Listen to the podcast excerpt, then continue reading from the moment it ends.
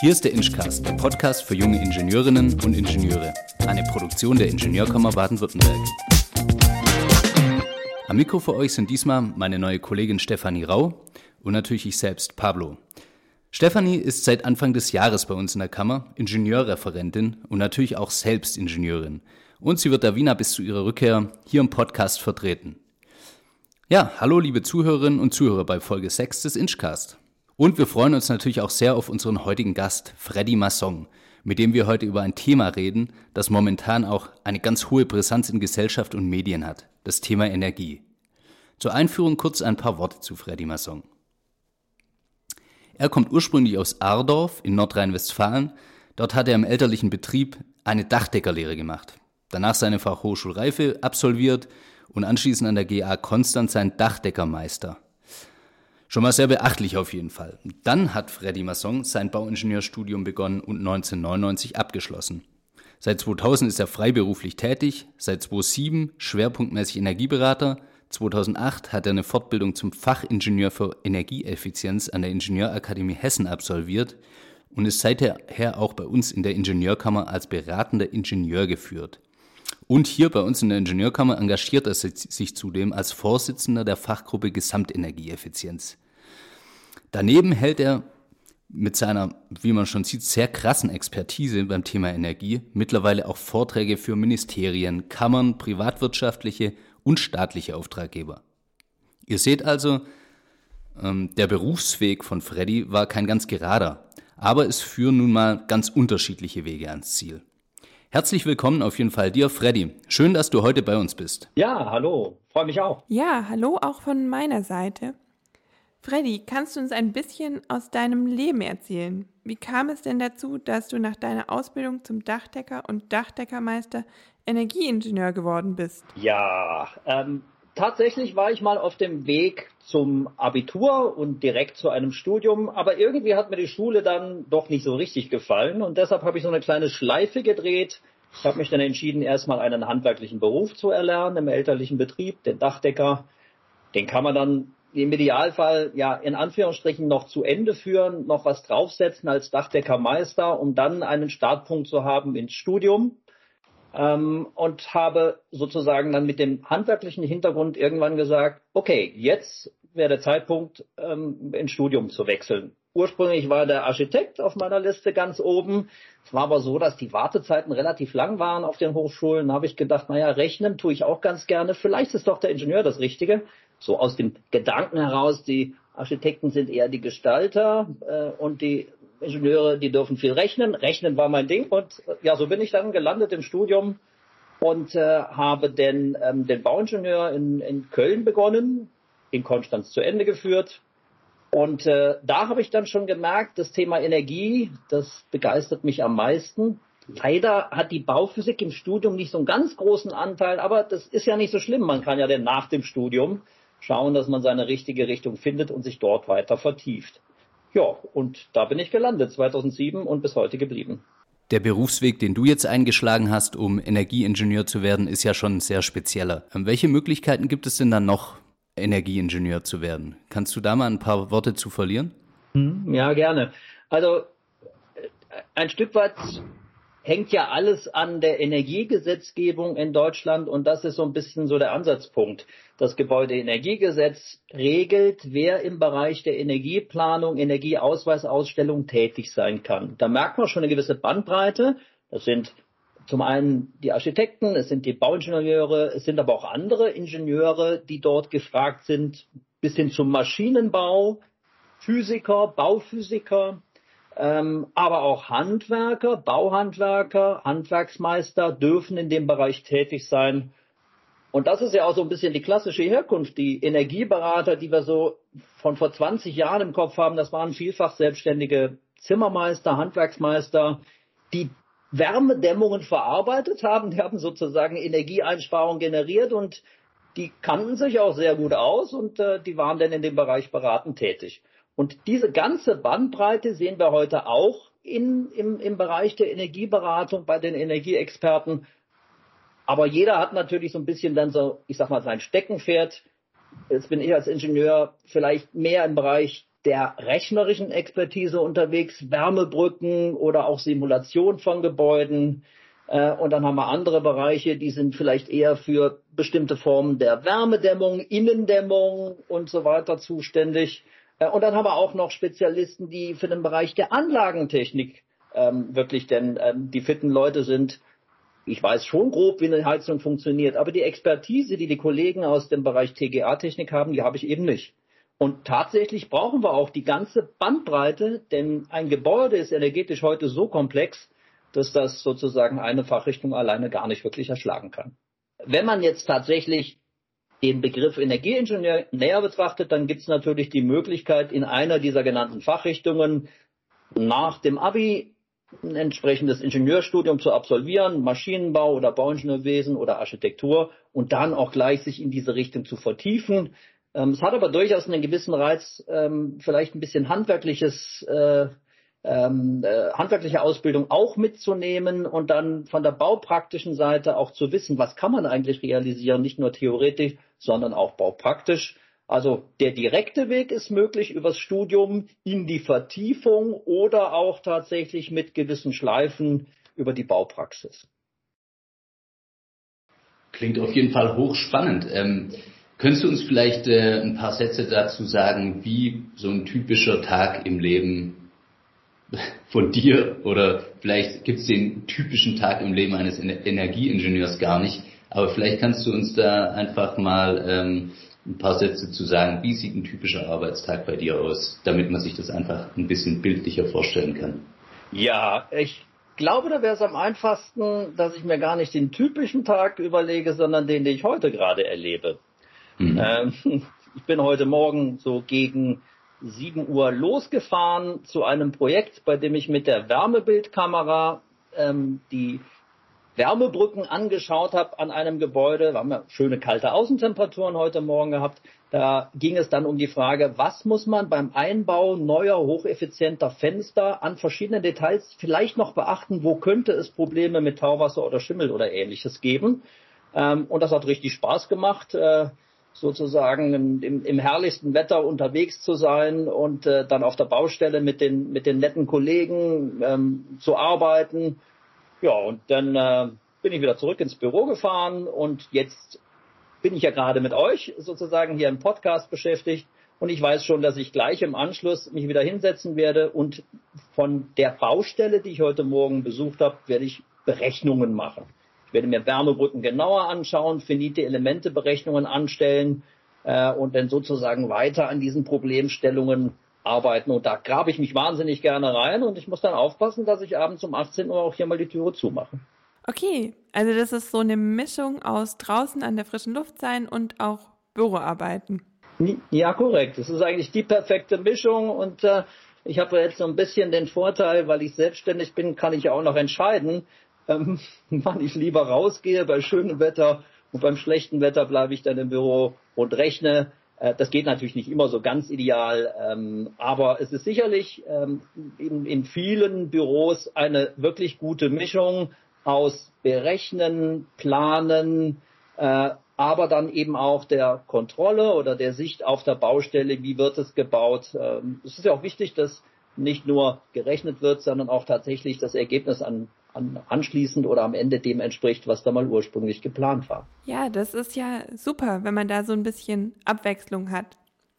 Wenn du jetzt an deine bisherige berufliche Laufbahn zurückdenkst, gibt es da ein Projekt, wo du sagen kannst, das war jetzt am spannendsten oder am faszinierendsten? Gibt es da eins, das du rausgreifen kannst?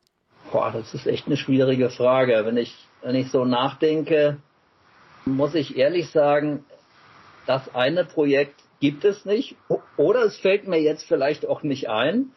Aber was anderes bewegt mich bei der Frage.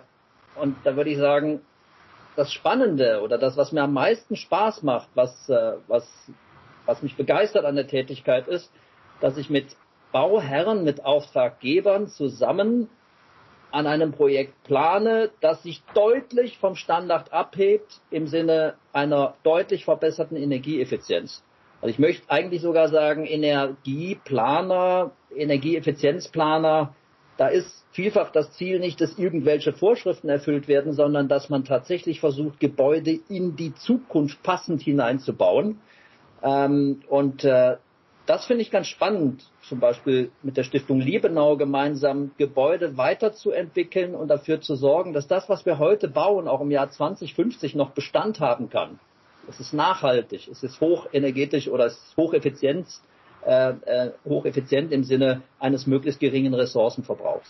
Ja, und da wären wir auch schon beim nächsten Thema. Ähm, Im Moment explodieren ja gerade die Preise für Energie, Gas und Öl. Nach Corona und dann und dem Anziehen der Wirtschaft und natürlich jetzt auch aufgrund des Ukraine-Kriegs noch drastischer. Und speziell in Deutschland sind äh, die Energiepreise ja schon seit langem besonders hoch, auch im weltweiten Vergleich. Was rät denn der Energieingenieur einem normalen Bürger, um Energie einzusparen? Also wenn es um die sozusagen kleine und momentane Betrachtung geht, wie man Strom einspart, dann würde ich sagen, sich für jeden Moment, in dem man ein Gerät nutzt, einsteckt oder einschaltet, bewusst zu machen, dass der Stromzähler läuft. Also Energieverbrauch ist etwas, was leider im Großen und Ganzen äh, zu unbewusst geschieht. Wenn man sich aber klar macht, wenn man irgendetwas einschaltet oder einsteckt und der Stromzähler dann anfängt zu laufen, dann kann es sein, dass man sagt, naja, das muss ich ja vielleicht jetzt gar nicht einschalten, weil ich es jetzt nicht brauche. Ich kann das Licht ausschalten, wenn ich den Raum verlasse. Ich kann es wieder einschalten, wenn ich es tatsächlich brauche. Ich glaube, das ist ganz wichtig, dass man bewusster mit Energie umgeht und dann wird man automatisch sparsamer. Ja, das stimmt. Der Strom kommt ja immer so direkt aus der Steckdose und man ist sich gar nicht so bewusst, dass da hinten auch ein Zähler mitläuft. Wie sieht es denn bei dir als Energieexperte zu Hause aus? Hast du da eine besondere Ausrüstung oder ist es ähnlich wie bei jedem anderen auch? Hm, also ich sitze jetzt hier in einem Wohnhaus mit integriertem Büro. Das ist ein äh, Haus von 2015. Das habe ich natürlich möglichst ähm, energiesparend gebaut. Also ich sitze sozusagen in einem Energiesparhaus, aber die Frage des Stromverbrauches oder das, was du jetzt sagtest, Stefanie, das geht ja eher ins Gebäude, in den Stromverbrauch zum Beispiel. Ähm, da ist es tatsächlich so, äh, dass ich ganz viele Steckerleisten habe, schaltbare. Leider kann man den Podcast nicht sehen, sonst will ich jetzt eine hochhalten, äh, wo man sozusagen äh, an der Steckerleiste nicht nur den einen Schalter bedienen kann, sondern auch das, das Netzgerät vom Handy laden ähm, und, und, und dieses und jenes mit einzelnen Schaltern. Ähm, mit anderen Worten, wir verbrauchen oder ich verbrauche möglichst bewusst Energie. Das, was ich ausschalten kann, das schalte ich aus. Äh, und ich habe Messgeräte, mit denen ich gelegentlich auch mal prüfe, was meine, was meine Geräte eigentlich tatsächlich verbrauchen. Ich bin hin und wieder überrascht, wenn ich ein neues Gerät habe, äh, dass das doch auch im Standby mehr zieht, als man so denkt. Ja, und das ist äh, immer wieder ein Thema, dass man dann einfach schaut, was, was haben wir denn jetzt an Stromverbrauch und was könnten wir vielleicht abschalten. Vielleicht, dass man mal eine Idee hat. Ähm, als ich mit dem Thema angefangen habe, habe ich durch das Suchen nach Standby-Verbrauchern und unnötigen Stromverbräuchen habe ich äh, ungefähr 50 Watt finden können, natürlich auch durch den Bürobetrieb, 50 Watt finden können, die so vor sich hin hm, laufen, ohne dass sie irgendeinen Nutzen bringen, Standby-Verbrauch. Und wenn man das einfach mal hochrechnet, 50 Watt, jetzt aktuell ist natürlich extrem der Strompreis, aber ein Watt kostet pro Jahr ähm, etwa äh, ja, drei Euro an Strom und 50 mal drei, das wären schon 150 Euro, die ich sozusagen an der Stelle an Strom gespart habe. Wenn es jetzt mal nur um den Preis geht, aber tatsächlich ist es ja auch so, dass man die entsprechenden Emissionen damit noch verbindet. Also man findet, wenn man sucht, in der Regel tatsächlich unnötigen Stromverbrauch, den man dann eliminieren kann. Wow, das ist auf jeden Fall ein guter, guter Tipp. Ähm, ja, und äh, wir hoffen natürlich auch, dass einige Zuhörerinnen und Zuhörer deinen Rat beherzigen werden, wie man äh, den Strom sparen kann. Vielleicht jetzt mal zum nächsten Thema. Ähm, du bist ja auch als Planer äh, gefragter Redner für das Thema Energie und du hast auch schon Workshops und, und etliche Seminare auch bei uns in der Ingenieurkammer gehalten. Ähm, welchen Teil nimmt es denn in deinem Beruf ein? Ähm, diese, diese, dieser Job als Speaker und als mehr oder weniger Lehrtätiger. Und ähm, wie, wie wichtig ist, ist dir das selbst, also anderen Leuten auch ähm, Hilfestellung zu geben und dein Wissen weiter zu vermitteln? Also ich bin in der sozusagen glücklichen Lage, dass ich in meinem Herzblutthema tätig sein darf. Mich bewegt das Thema Energie. Energie ist endlich und äh, unsere Ressourcen sind sozusagen endlich und deshalb versuche ich das in meinem beruflichen Umfeld zu vermitteln äh, und dafür zu sorgen, dass wir da etwas bewusster mit umgehen. Und das heißt, dass es eigentlich fast automatisch, ähm, dass ich auch ganz gerne anderen davon berichte äh, und versuche, denen dabei zu helfen, bewusster mit Energie umzugehen. Ja, und äh, deshalb tue ich das auch sehr gerne, äh, da wo sich die Gelegenheit bietet, innerhalb der Ingenieurkammer zum Beispiel auch bei entsprechenden Seminaren. Ja, und soweit sich denn die Gelegenheit bietet, ähm, vermittelt man das dann natürlich auch gerne Kollegen. Ähm, und äh, ja, ich habe ein bisschen wenig Zeit aktuell dafür, muss ich ganz ehrlich sagen. Die, das, die Energieplanung ist im Moment ein sehr gefragtes Tätigkeitsfeld. Natürlich auch aufgrund der aktuellen Energiepreisentwicklung, aber auch durch die Förderungen, die es gibt, ähm, sodass mir für diese Tätigkeit aktuell wenig Zeit bleibt. Also so ungefähr vielleicht zehn Prozent äh, meines zeitlichen Aufwandes maximal kann ich darauf aktuell verwenden. Du bist ja jetzt auch schon einige Jahre in dem Beruf unterwegs. Seit 2007 hattest du gesagt. Was hat sich denn in dieser Zeit äh, verändert? Spielt da auch die Digitalisierung eine Rolle? Macht die das Ganze einfacher? Und was hat sich denn generell so in dem Beruf verändert in den letzten Jahren? Das ist eine ganz spannende Frage. Vor allen Dingen, da gibt es so zwei Richtungen, äh, die so äh, ein bisschen gegeneinander arbeiten. Wir haben auf der einen Seite im Bereich der Rechtsvorschriften eine Entwicklung, die einem das Leben nicht leichter macht, um es mal so zu sagen, immer mehr Regeln, immer kompliziertere Regeln und aufwendigere Berechnungsregeln und Vorschriften.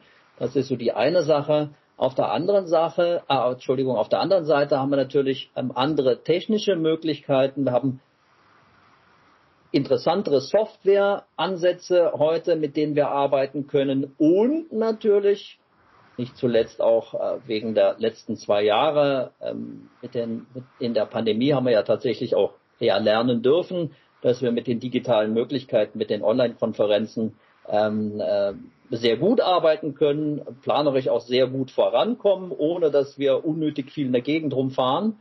Ähm, das hat die Sache deutlich erleichtert, aber eben, wie schon gesagt, auf der anderen Seite viele Rechtsvorschriften, die es nicht unbedingt immer einfacher machen. Vielleicht noch eine Frage zu deinem, ähm, zu deinem Arbeitsleben so im Gesamten betrachtet. Was, betrachtet, was würdest du denn gerne ähm, in deinem Beruf nochmal unbedingt machen oder erreichen? Ähm, gibt es da noch irgendein ähm, Ziel, das du dir gesteckt hast ähm, für dein Berufsleben, das du unbedingt noch erreichen möchtest? Hm, also erstmal ist es ein kleines persönliches Ziel. Wir möchten, ähm, also wir, damit meine ich meine Familie und mich, möchten erreichen, dass unser Umgang mit Energie möglichst CO2-neutral wird. Das heißt, wir entwickeln unser Haus weiter, auch unsere Mobilität. Ich war zum Beispiel heute rein elektrisch unterwegs.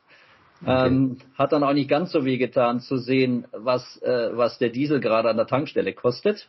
Äh, also das wäre sozusagen unser persönliches Ziel und ähm, so beruflich bezogen auf die Tätigkeit für meine Kunden fände ich es ganz klasse, wenn ich mehr Gebäude in Richtung Klimaneutralität eigentlich auch bringen kann. Also mit anderen Worten, nicht nur das, was heute als Förderstandard KfW 40 oder ähnliches gebaut wird, äh, sondern das Ziel muss eigentlich sein und mein Ziel muss eigentlich sein, dass wir die Gebäude so bauen, dass sie tatsächlich weitgehend klimaneutral sind. Das ist dann nicht das Ziel sozusagen auf ein bestimmtes Gebäude bezogen, sondern ähm, das hoffe ich einfach, dass das in den nächsten 15 Jahren meiner beruflichen Laufbahn mehr oder weniger ja die Regel wird. Und jetzt noch eine Frage, die wir allen unseren Gästen zum Schluss stellen. Warum bist du denn Bauingenieur geworden? Gab es ein bestimmtes Erlebnis oder eine Erfahrung, die dich dazu geführt hat, ähm, diesen Weg einzuschlagen? Also eigentlich gefällt mir mein erster Beruf Dachdecker, Dachdeckermeister sehr gut. Vor allen Dingen der Bereich des Naturschiefers fasziniert mich und manchmal denke ich auch darüber nach, da wieder was zu machen. Aber tatsächlich ist es so, dass äh, ich nach dem Dachdeckerberuf, auch wegen der schweren körperlichen Tätigkeit, einfach weitermachen wollte. Ähm, und da war die Frage eben vielleicht Architektur oder eher Bauingenieurwesen. Die Bindung zum Bau, die war stark, die wollte ich auch gar nicht äh, wissen.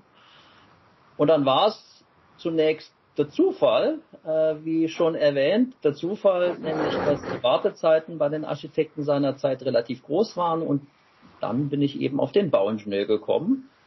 Und ich habe es bis heute nicht bereut. Ich würde sogar sagen, im Nachhinein äh, zum Glück war es so, wie es war, dass ich tatsächlich in das Studium hineingerutscht bin. Ähm, auf Deutsch, ich möchte mit niemandem tauschen. Ja, wunderbar. Das war doch ein sehr schönes Schlusswort, denn wir sind schon wieder am Ende der heutigen Folge des Inchcast angelangt.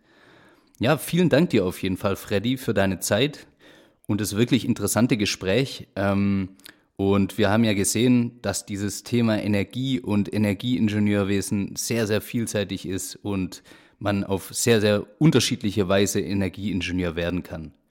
Ähm, Freddy, ich wünsche dir natürlich viel Erfolg und alles Gute weiterhin. Wir werden uns mit Sicherheit in der Ingenieurkammer noch oft über den Weg laufen, was ich auch sehr hoffe. Und liebe Zuhörerinnen und Zuhörer, ich hoffe, auch euch hat diese Folge Spaß gemacht. Und ähm, ja, wir sehen uns ganz und hören uns vor allen Dingen ganz bald wieder. Ähm, und zum Schluss noch kurz der Hinweis, Ideen, Anregungen, neue Themenvorschläge oder auch Fragen nehmen wir natürlich jederzeit gerne unter inchcast.ingbw.de entgegen.